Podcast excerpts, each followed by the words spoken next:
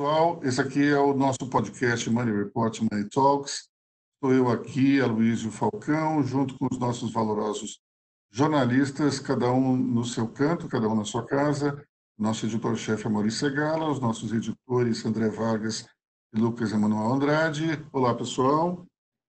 Boa tarde. Bom Olá, Aloysio. Olá. Que ânimo, hein, pessoal? Eu acho que é, é, vocês estão meio deprimidos com esse isolamento social, hein? É muito chato, né, Luiz? Pelo amor de Deus. Eu não sei se vocês estão sofrendo quando saem de casa, também essa neura para ir ao supermercado. Vocês estão limpando os produtos com álcool gel que compram no supermercado ou não? Tem essa neura?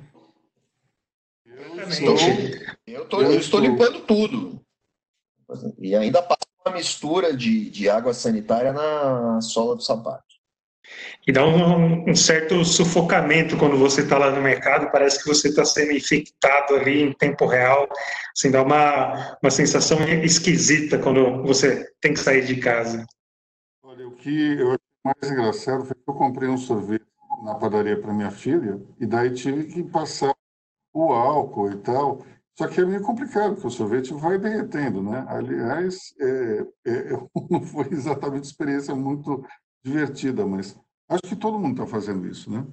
Tem que fazer, não tem jeito, né? Mas é uma, é uma situação estranha, né? A gente está mantendo um certo distanciamento das pessoas, né? Alguém chega muito perto, você não, vai um pouquinho mais para lá, não fica tão perto assim. Olha. É verdade. Que coisa esquisita. Vou contar que no supermercado, eu diria que 70% das pessoas estão usando máscaras. É verdade, é verdade. Eu, eu notei isso também. Eu tenho a impressão que é, o uso de máscaras ele vai, vai ficar durante muito tempo, porque se nós imaginarmos que o vírus ele não vai embora, é a única forma de você conseguir, de alguma maneira, é, ter um, algum controle sobre é, os seus jatos de saliva é a máscara, não tem jeito, né? E a questão, né, Aloysio, o vírus vai continuar circulando por aí por um bom tempo, por muitos meses, né? É a ah. lockdown. Então, como é que vai, como é que a gente, como é que vai ser a gente visitar nossos pais, por exemplo, né? Meus pais são idosos, têm 32 anos, têm, têm, têm problemas de saúde. Vai ser um novo mundo aí que a gente vai ter que a gente vai ter que se adaptar. Tem a impressão que o uso da máscara vai ser mandatório em alguns casos, esse de visitar os idosos, não vai ter jeito. Se fala que o, o, o vírus vai ficar por aí ainda por uns dois anos, talvez mais enfraquecido. Então, acho que vai ser inevitável. A gente vai passar a se comportar como os orientais, japoneses, chineses, como a gente via até pouco tempo atrás e achava curioso, as pessoas usando máscaras na rua.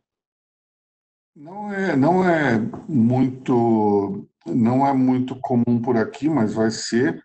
Só que se vocês derem uma pesquisada, vão encontrar no Google inúmeras matérias sobre orientais assediados nos Estados Unidos por usarem máscaras. Interessante porque havia um certo preconceito é, por parte dos americanos em relação ao uso de máscara. Não sei exatamente porquê, mas é, há vários relatos. Só que, curiosamente, isso deixou de ser um, um alvo de assédio e até os próprios americanos vão ter que usar, né? Eu, eu falava na semana passada sobre o dado na Coreia do Sul, que 19% usavam máscaras já habitualmente, um quinto da população é muita coisa, né? Só que depois da pandemia, 70% diziam na pesquisa que iriam utilizar frequentemente as máscaras em locais públicos. Eu não sei se aqui no Brasil a gente vai ter um percentual tão grande, mas o fato é que seguramente a gente vai ter um número alto de pessoas utilizando máscara. E dá para ver até pela, pela é, conversa que a gente teve é, no nosso debate virtual de ontem com Flávio Rocha, a Riachuelo produzindo máscaras nesse momento por uma questão emergencial, mas no futuro eles até é, criando linhas de, de máscaras para combinar com roupa, apostando mesmo num, numa mudança de comportamento. Vamos falar então do, do número de vítimas. A gente teve um aumento muito grande é, nessa semana o total de mortos chegou a 800, é, deve continuar a crescer.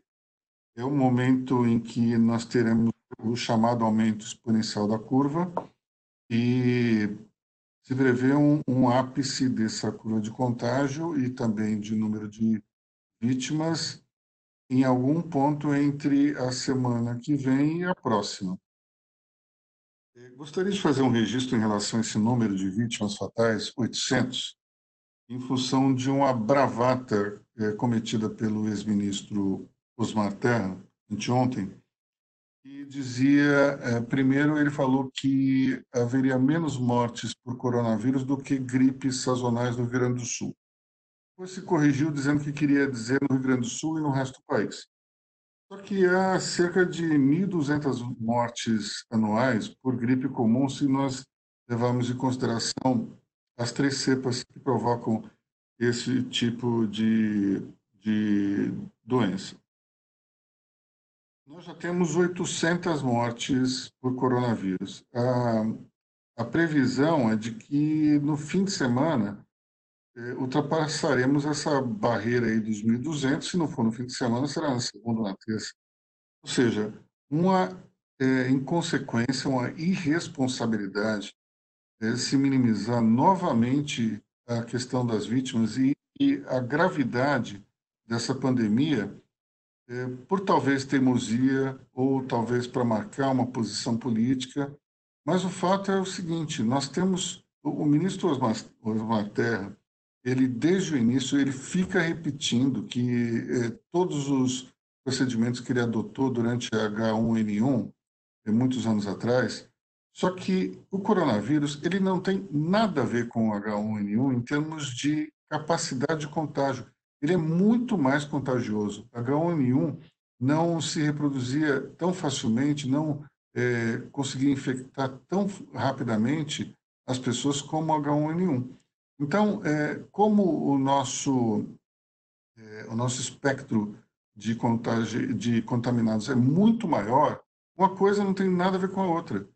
E, infelizmente, ele soltou essa bravata que, mais uma vez, é, alimenta aqueles que são partidários da tese de que isso é uma gripezinha, um resfriadinho, é, porque, de fato, para alguns podem ter até um efeito nulo ou pequeno, mas para outros é algo extremamente complicado e provoca mortes. Tem uma taxa de letalidade que aqui é, no Brasil está em torno de 5%. Não é exatamente pequena. Se você contabiliza os não contaminar, os não, é, os não sintomáticos, não, assintomáticos, até vai ser bem pequena. Só que nós estamos no meio de um ciclo que ele é grave, agudo, e, portanto, não se pode brincar, minimizar esse tipo de situação. É, a impressão que eu tenho é que, se politizando a crise, ela vai se perpetuar, ela vai demorar mais para ser resolvida do que se houvesse algum tipo de de tolerância, ou pelo menos de, de busca por um, um consenso, um entendimento, é, que está muito difícil de ser encontrado. É, eu vejo que o ministro Mandetta baixou um pouco o tom cético em relação à cloroquina, é, o presidente Bolsonaro fica oscilando entre a agressividade e o entendimento, mas ultimamente ele está mais para o entendimento do que para a agressividade. É, por outro lado, temos os governadores ainda muito radicais. Precisamos ver se todo mundo baixa um pouco o facho para se encontrar é, um, um caminho comum. O nosso principal problema que eu vejo, eu não sei o que vocês pensam, e eu, eu pergunto para vocês, é existe uma solução para isso? Deve existir. Ainda não estamos encontrando, estamos no meio do furacão. Mas vocês não acham que essa postura radical entre os que são contra e a favor da quarentena, do isolamento é, social, isso joga a crise talvez mais para frente? Demora mais para resolvermos o problema? O que vocês acham? Eu acho que sim, Aloysio. Eu acho que há argumentos to por todos os lados. Né? Uh, por exemplo, a curva de contágio no Brasil tem sido menor do que do prognóstico anterior. ela é menos intensa, menos exponencial do que se imaginava duas semanas.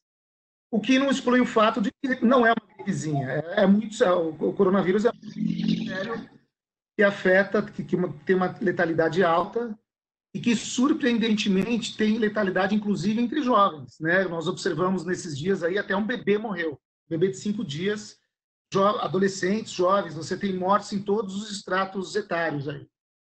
Então, você, você tem argumentos para todos os lados. Ah, é muito grave, não é muito grave, a, a curva não é tão exponencial, ou é, tão, ou é mais ou menos. É, é, precisa ter um meio termo eh, para tudo, e sempre. Eu gostei muito do, do que o, o Mandetta falou no discurso dele de dois dias atrás. A gente sempre precisa estar ancorado na, na, na, na técnica, na medicina, na ciência. Esses eh, são esses dados que precisam embasar todas as ações, as iniciativas públicas. Você viu, Amori? Mas fala, é, quem ia falar, Lucas ou André? André? Posso, deixa eu só, antes do, do André, eu acho que tudo passa também pelo crescimento do, dos testes, né? É, eu acho que isso é essencial nesse momento para a gente saber é, o tamanho dessa, dessa proliferação, né? Acho que o país precisa realizar mais testes para a gente saber o nível do, do contágio. Eu acho que assim, não tem nenhuma, nenhuma solução muito fácil, né? A gente vê o presidente Bolsonaro apostando na cloroquina, acho que até para rivalizar com, com os governadores, batendo nessa questão aí do fechamento do comércio, questão da economia e tudo mais, mas acho que não tem uma, uma solução simples. Ah, tem que liberar a cloroquina aí que tudo vai vai se resolver. Eu acho que não. Acho que é, tem que investir nessa na parte do, dos testes e todo esse amparo na, na saúde, né, com os hospitais de campanha e tudo mais, né, para a gente ter uma rede é, para não sobrecarregar o sistema de saúde. Mas a minha avaliação é que tudo passa pelo aumento do número de testes. André, você falou. Eu acho que assim, existe, existe um fator incerteza que as pessoas estão deixando de lado e só, e só apostando naquilo que acreditam. Eu acho que você tem que levar o fator da incerteza para a discussão, para você justamente ter a mente aberta. Dizer, do mesmo jeito que a cloroquina é, citada como se fosse uma, uma panaceia, existem uma série de outras substâncias. Até o velho interferon, que é, usar, era usado para é usado para tratamento de AIDS de câncer também está sendo testado e sendo testado aqui no Brasil. Você tem que levar tudo isso em conta. Pode, pode não se encontrar uma cura agora, como pode se encontrar uma cura amanhã. A questão toda é de abordagem. Você pode ter uma abordagem mais uh, aberta, defendendo o, o fim do isolamento, adotando o isolamento vertical, ou tendo uma abordagem mais conservadora. Agora, também tudo isso depende de um outro fator, que é a disponibilidade de leitos, a capacidade do sistema abraçar as pessoas que estão doentes. Você não pode tratar eh, São Paulo da mesma maneira que você trata Porto Velho. A oferta de leitos e a capacidade do sistema público de cuidar das pessoas é muito diferente. Precisamos manter a mente aberta. Certo, né? A gente teve até é se não me engano, se falou no uso de anticoagulantes, de, de é, até remédio de piolho. É um negócio que realmente não dá para você saber onde está o certo, onde está o errado, onde é a coisa séria, onde não é. é. Um dos, dos fatores até que se aventou foi que o fato de a população brasileira ter passado por um processo maciço de vacinação de BCG, antituberculose, isso seria um fator que aumentaria a nossa imunidade. Só que na França e na Espanha também se passou o processo e lá o número de, de casos foi muito alto. Né? Nós, de fato, temos uma curva meio acentuada, mas com um número muito menor do que estava sendo previsto. O número até está um pouco abaixo, se não me engano, da curva mais otimista que nós tínhamos. A, a curva pessimista ela era aquela é, que até foi, chegou a ser citada por pessoas de um milhão de mortos, essa totalmente descartada, a curva média, ponderada, bem acima, nós estamos até um pouco abaixo da mais otimista de todas, e ninguém consegue explicar por quê. Esse é o nosso grande problema. Se a gente não sabe explicar por que, que aqui no Brasil tem esse comportamento, como é que a gente vai encontrar uma solução? Fica difícil, porque o nosso raciocínio, o raciocínio é, ocidental, ele, ele é de causa e efeito. Você vai para o problema, tenta encontrar a causa para procurar a solução. Só que aqui você não consegue entender direito o que está acontecendo, qual é a razão pela qual faz a gente ter um número tão menor de mortes aqui em São Paulo, por exemplo, do que na região da Lombardia. É, todo mundo aqui estava vendo é, a, o debate virtual, né? nós aqui, jornalistas de Live Report, o debate virtual com o secretário Henrique Meirelles, ele dividiu um dado que para mim foi extremamente surpreendente, de que no estado de São Paulo nós temos a mesma curva etária do, da Itália. Temos 25% da população acima de 65 anos, ou 60, não lembro direito, mas, mas é exatamente a mesma curva da Itália, só que aqui nós temos muito menos vítimas fatais. Como é que se explica isso? Até agora ninguém conseguiu dizer, olha, é por tal então a combinação de A, B e C. Ninguém ainda encontrou é, explicações que são coerentes e suficientes para o que ocorre aqui no Brasil. É, aqui no Brasil teve talvez um respeito maior à quarentena? É, teve, mas somente isso seria suficiente para reduzir a curva de contágio? Também ninguém consegue dizer. Aqueles que são a favor do isolamento social usam esse dado para justificar a sua posição. Mas é, a coisa é tão complicada que outros é, dizem que isso não vale nada e também apresentam é, argumentos bem convincentes. O fato é o seguinte: a gente está no meio de uma guerra de informação e talvez seja até pior do que a da fake news. Porque você tem estudos científicos que baseiam os dois lados. É muito difícil você dizer, olha, tal coisa está certa. O que eu percebo é que talvez a ideia que foi ventilada pelo ministro Paulo Guedes há alguns dias e adotada e, e anunciada nos Estados Unidos de se criar o tal da, do passaporte da imunidade, esse é um caminho interessante, porque nós temos é, um contingente razoável de pessoas que já foi contaminada, já superou essa contaminação, tese elas podem é, circular livremente. Para que isso ocorra de uma maneira maior, é preciso aumentar o volume de testes, porque daí todo mundo poderia saber, em tese, se já foi contaminado ou não. É, existem inúmeras estatísticas que são conflitantes entre si, mas todo mundo concorda que há um número muito grande de não sintomáticos comparado àqueles que apresentaram sintomas.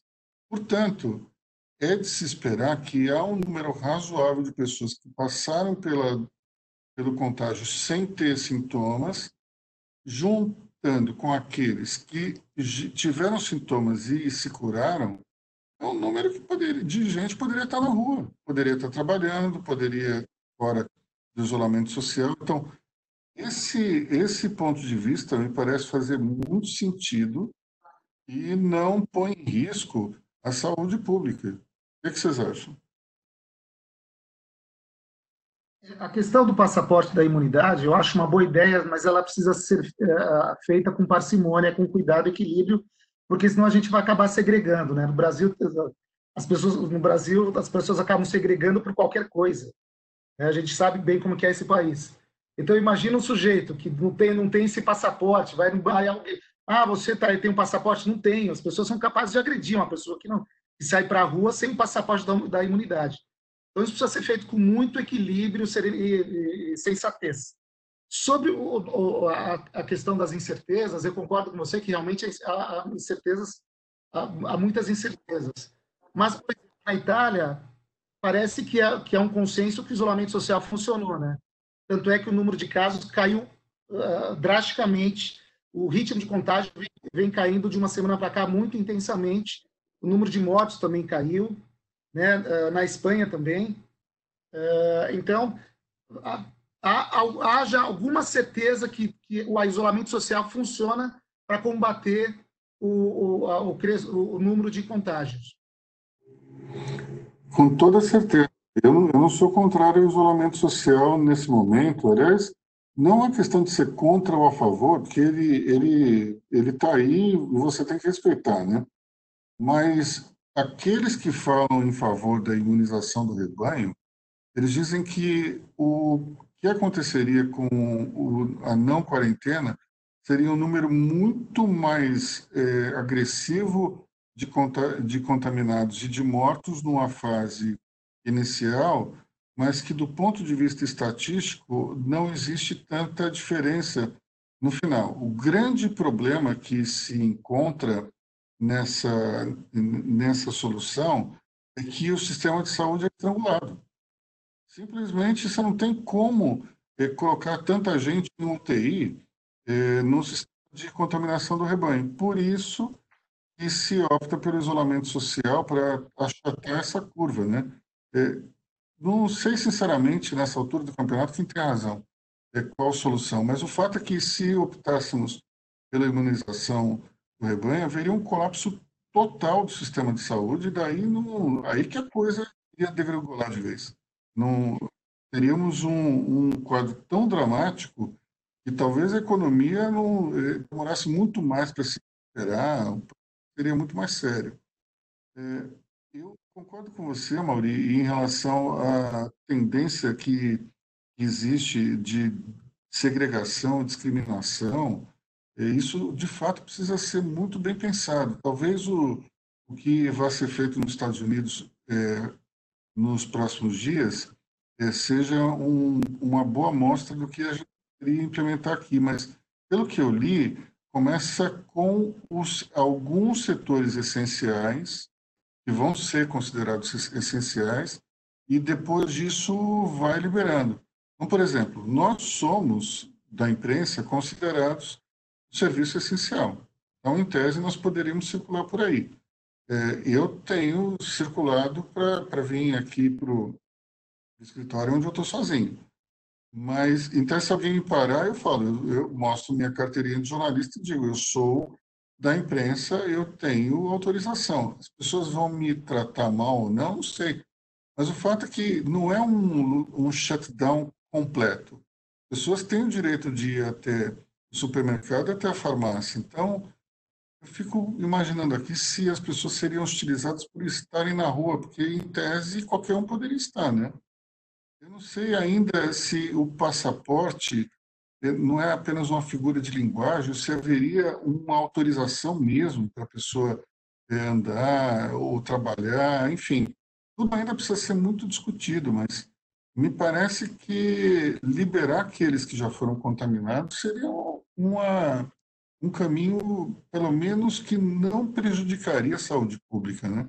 Esse é o grande problema. A gente tem, tem que pensar infelizmente, no estrangulamento dos leitos de UTI é, antes de pensar na economia. Porque senão a, a, a, esse colapso do sistema de saúde vai provocar uma crise econômica ainda maior. Né? Você imagina só o que aconteceria com pessoas morrendo sem ter atendimento. Seria um caos absoluto. E daí o, o Estado teria uma dificuldade enorme para controlar uma população enfurecida Aí eu acho que seria muito grave.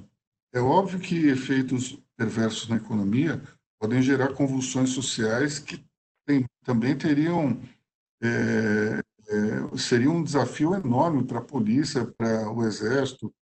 Mas enfim, isso vai, isso pode ser que venha, pode ser que não venha também. A gente tem que, que meio que estudar o que fazer conforme as coisas vão acontecendo. Hoje de manhã eu conversei com um amigo que vai participar de uma live.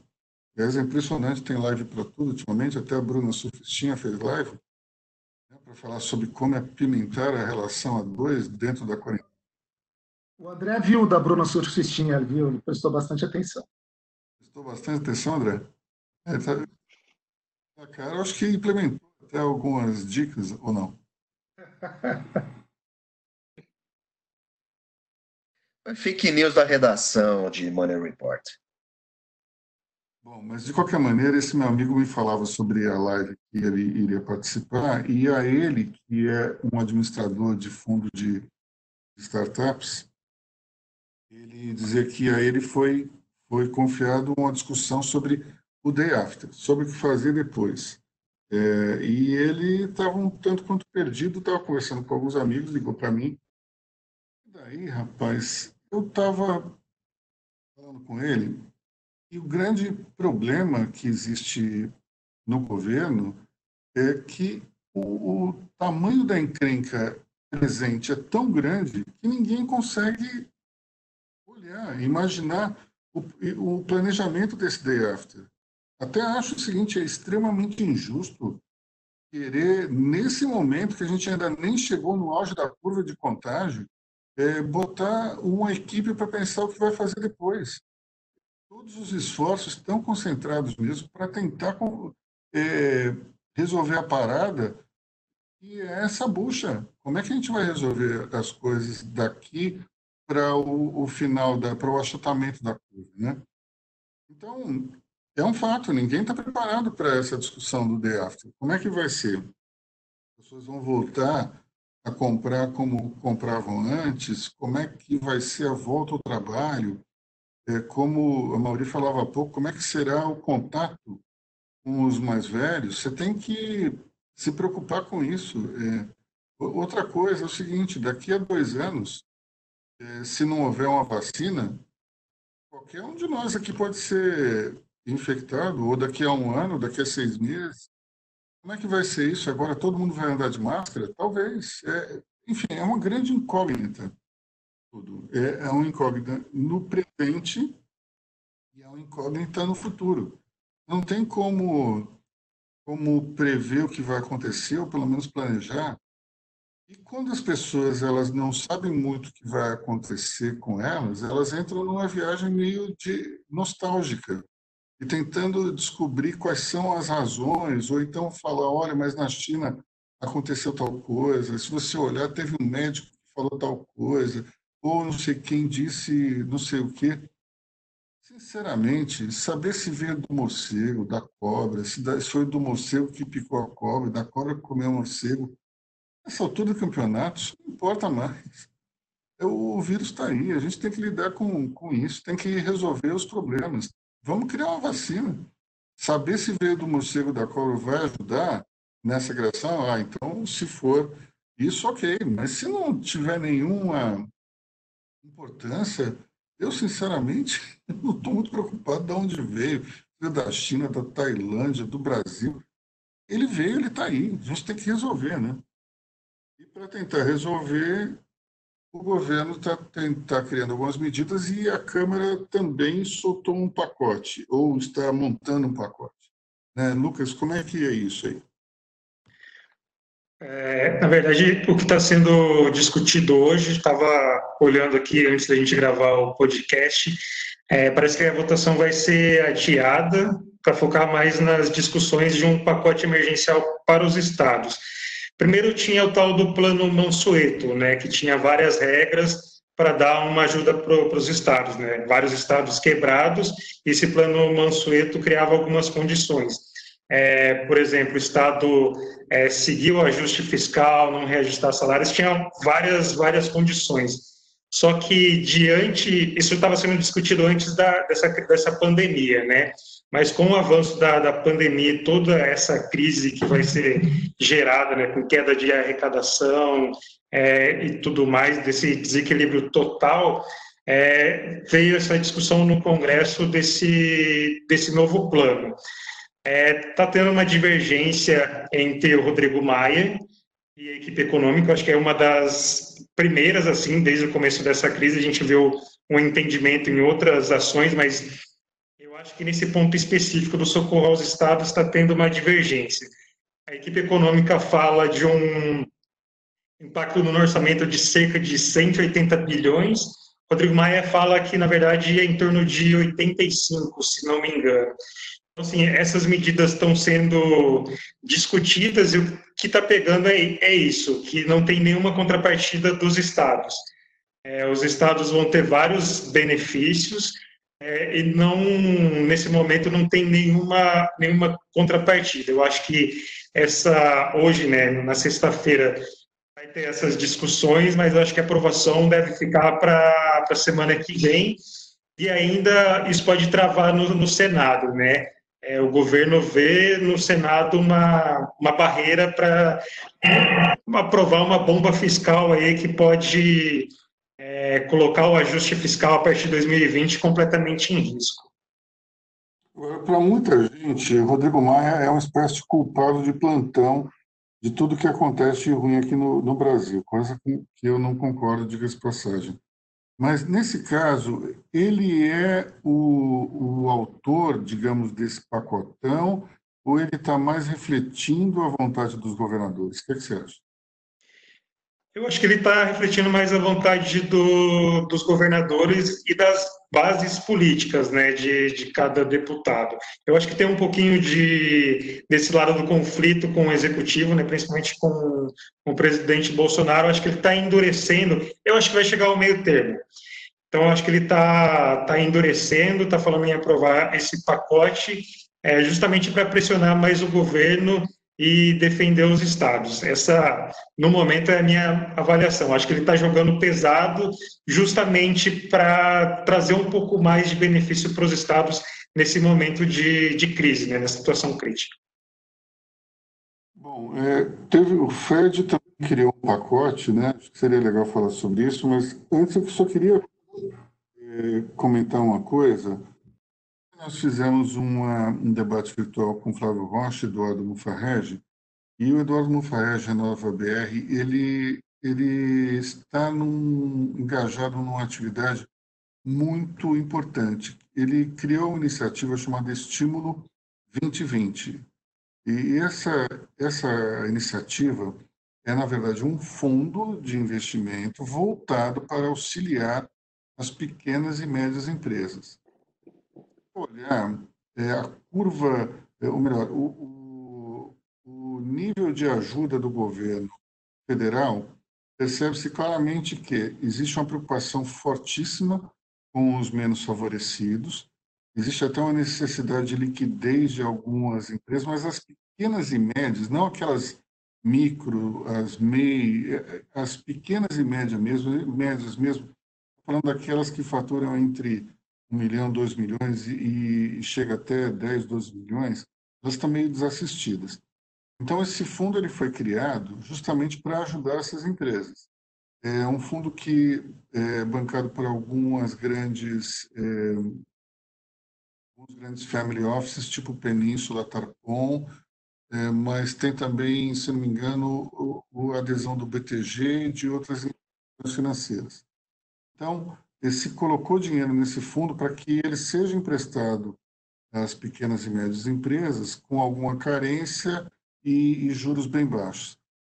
Isso é importantíssimo do ponto de vista é, de, de dar algum alívio financeiro a, a esse tipo de empresa que representa um número bem razoável dos empregos no Brasil. Se não me engano, pequenas e médias empresas até são os maiores empregadores quando é, somadas em conjunto. Então, é, louvável a atitude do, do Eduardo Mufarrege, de deixar registrado aqui, e falar sobre o FED. Eu só queria complementar. Eu só queria complementar. É.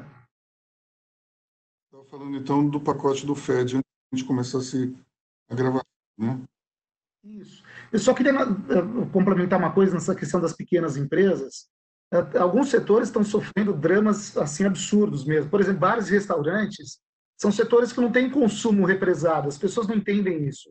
O bar tá fechado, o restaurante está fechado, você não vai quando reabrir, você não vai comer duas vezes lá, almoçar duas vezes. Então o cara não recupera. Ao contrário do setor, digamos, de eletrodomésticos ou de vestuário, você vai lá na Riachuelo, você de repente até compra duas, três camisas que você não comprou no período de isolamento. Agora, o setor de bares e restaurantes, eu tenho um amigo que tem uma tem alguns restaurantes aí, é um drama absurdo. O cara não consegue sobreviver mesmo. Não tem, é zero, zero, não tem consumo represado, o cara vai quebrar, é inevitável.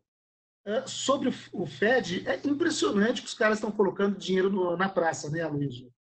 Hoje o Fed colocou mais 2,3 trilhões de dólares. praticamente um PIB inteiro do Brasil de socorro para a economia. É, tudo que o FED já colocou nos últimos 20 dias já é mais do que todo o pacote de socorro da crise de 2008 do subprime. Então, isso dá, dimensiona um pouco o tamanho da encrenca que a gente tem pela frente aí nos próximos meses para recuperar a economia. O, o que me espanta a gente começou a utilizar esse numeral trilhões com uma tranquilidade, né? Para mim, eu ainda não tinha me acostumado com bilhões de dólares, agora a gente tem trilhões, assim como quem fala em, em milhares, né? É um negócio impressionante. Pois é, é muito dinheiro mesmo, e tem muita gente desempregada nos Estados Unidos. Né? Os pedidos de emprego dispararam nessa semana, foram 6,6 milhões. Acho que em três semanas isso ou 15 ou 16 milhões de pedidos, 15 milhões, é uma enormidade, né? Isso dá uma população inteira, mais do que a população inteira da cidade de São Paulo, por exemplo. Então, deixa eu só. Deixa... A gente tinha. Desculpa, Lucas, pode falar. Não, só, é, só acrescentar um dado aqui que o, é, isso tem, os pedidos têm batido recorde lá no, nos Estados Unidos, já na casa de milhão, é, o recorde semanal anterior, acho que de 1982, era em torno de 680 mil. Ou seja, é, o recorde tem uma bela disparada aí, né? De o número máximo anterior de 680 mil, já a gente está falando em 6 milhões por semana. Agora, curioso, né? Nós estávamos, nós tínhamos uma situação na qual a eleição, a reeleição de Donald Trump estava absolutamente garantida eram favas contadas. Não se fala mais nisso, nessa, nesse favoritismo, pelo contrário. É, as pesquisas mostram que Joe Biden e Donald Trump estão cabeça a cabeça na preferência do eleitorado. Então é interessante porque é uma situação completamente é, que conforme o cenário econômico mudou é, de forma abrupta, nós podemos ter um eleitoral rapidamente, né?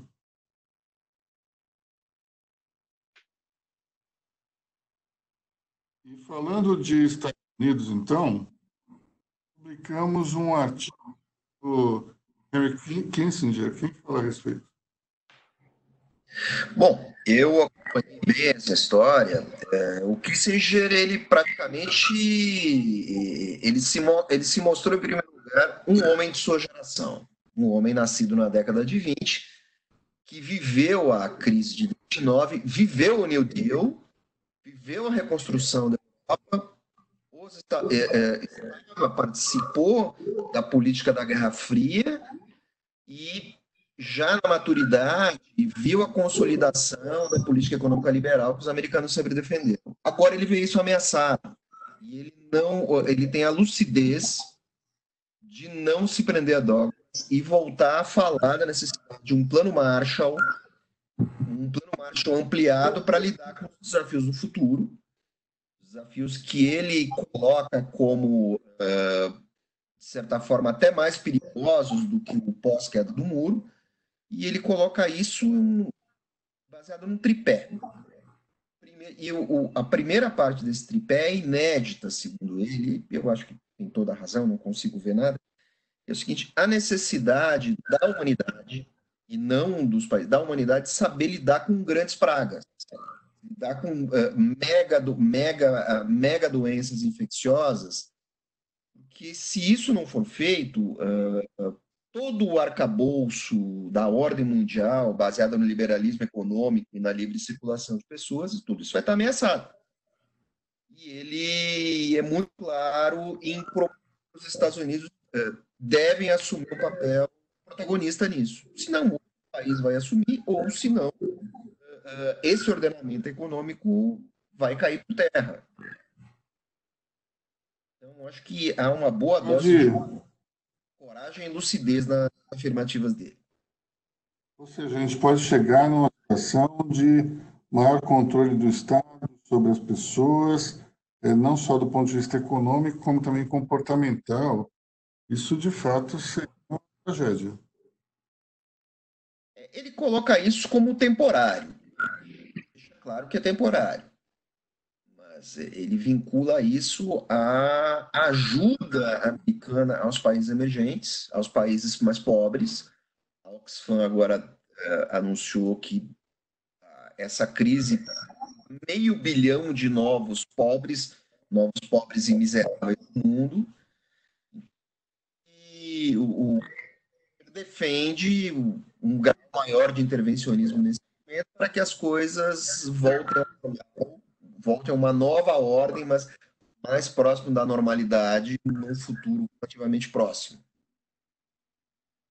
Bom, é, a questão toda é qual será o legado de tudo isso, né? Principalmente o legado econômico e o legado político, o legado comportamental. A questão é, é diante de tamanha intervenção do Estado em praticamente todos os aspectos da, da vida na sociedade, é, o quanto disso vai o quanto disso vai ser apenas emergencial. Mais uma vez, sabemos, né? O que sabemos bem é que a cloroquina, ela é, ela é disputada, a paternidade da cloroquina é disputada por vários políticos agora. Né? É, a gente tinha um, antes uma situação interessante que o presidente Bolsonaro aqui no Brasil estava defendendo, e mesmo assim passou a fazê-lo depois que Donald Trump citou a droga no discurso. Todo mundo quer ser pai da cloroquina, né? A Maurício estava falando que o... nós tivemos aí um discurso ontem do governador. O que, que, que ele falou? Ontem tivemos um discurso do governador Dória em que ele disse que os, o primeiro a alertar o presidente sobre os efeitos positivos da cloroquina foi o Davi Wip, né? foi o governo de São Paulo na verdade. Então, o que eu queria dizer sobre isso é que está todo mundo politizando a cloroquina, o coronavírus, não tem um político que não esteja uh, politizando de alguma maneira. Né? O Bolsonaro, daquele jeitão dele, ele insinua para o cidadão médio que ele tem a cura enquanto os governadores têm o desemprego. Mais ou menos esse é o discurso do, do Bolsonaro. Os governadores fazem de tudo para desgastar o Bolsonaro junto à opinião pública. Né? E no meio disso tudo, você tem a população sem saber direito a quem ouvir e em quem confiar. É, é muito triste isso, na verdade. Agora é curioso essa questão da politização da cloroquina, né? Porque só existe isso aqui no Brasil, nos Estados Unidos, na Europa, ninguém fala no assunto. Na Europa, as pessoas até falam, ah, é, tem uma droga, cloroquina, como falam de uma droga japonesa, como falam de outras, como falam até do, do coquetel anti-HIV. Tem uma série de, de remédios que estão sendo discutidos, mas sem nenhuma paixão, tudo do ponto de vista técnico. Na Europa, que aliás foi muito mais sacudida e com, com antecedência do que nós, os Estados Unidos, a discussão lá não, não ganhou esse ar passional que nós temos aqui. Né?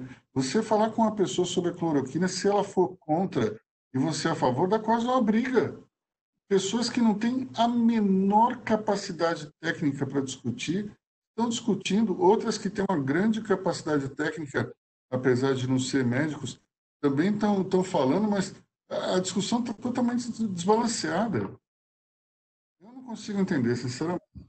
Vem cá, a cloroquina é de direita ou de esquerda? Estou confuso, ainda não entendi. Alguém precisa me explicar.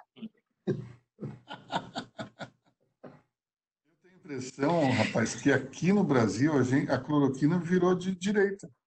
De uma hora para outra, ela é de direita, porque o Bolsonaro ele, ele defende a cloroquina. Mas espera aí, se o Dória é, também é pai da cloroquina, ele estendeu a mão para o Lula, então é, é uma droga de direita, centro e de esquerda também, não dá para entender. Só, só, falando aí desse, disso, eu vi alguns memes aí na internet. Um colocava o Dória a roupa do Kim Jong-un e outra era é, com o Rodrigo Maia. Fizeram a montagem do Rodrigo Maia sendo abraçado pelo Xi Jinping, é, presidente da China. Xi Jinping beijando ele e o Rodrigo Maia chorando. Então, assim, acho que a cloroquina aqui no Brasil virou de direita, no caso, acho que bolsonarista. Não pode... Interessante, né? Porque é uma droga, pessoal. Droga não tem ideologia. Não, não podemos esquecer que o Bolsonaro citou o Roberto Calil, que teria usado cloroquina e tal, e, e Roberto Calil afirmou que ficou surpreso, mas também não podemos esquecer que o Roberto Calil também foi o médico do Lula e da Dilma. Ou seja, é, a cloroquina, a cloroquina segue sendo uma droga, ela não tem nenhum lado político, é lógico, mas assim, tudo vira uma grande discussão de mesa de Brasil, eu acho que isso atrasa a nossa vida. Ou seja, a cloroquina é suprapartidária, então, supra-ideológica, mas eu só queria fazer mais um comentário sobre, sobre isso. Aliás, até para encerrar o nosso. Está ficando meio extenso.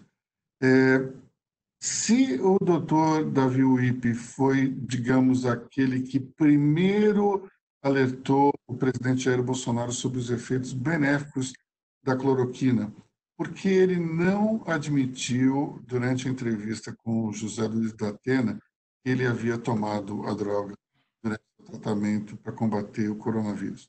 Aí eu não consigo entender. Se, no particular com o presidente, ele é a favor e, e no, no, ele não admite. O que vocês acham?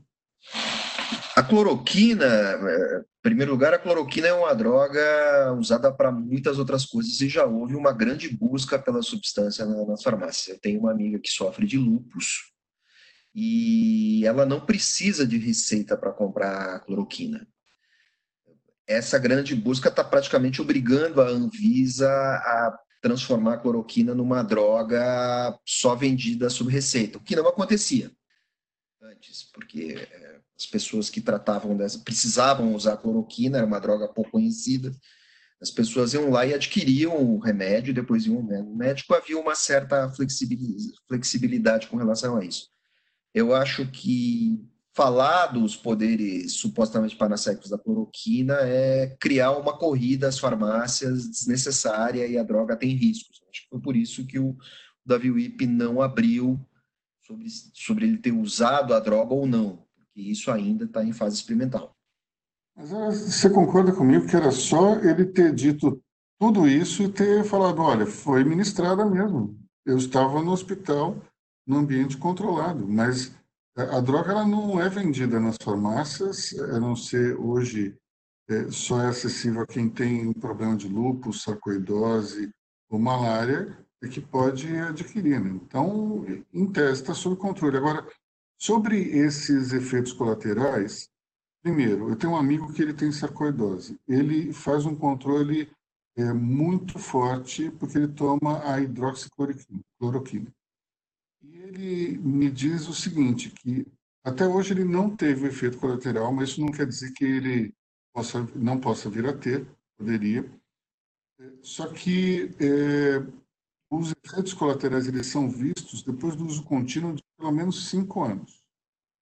Os efeitos colaterais observados no estudo da FIO junto a pacientes em estado terminal eles foram verificados uma dose de 10 gramas.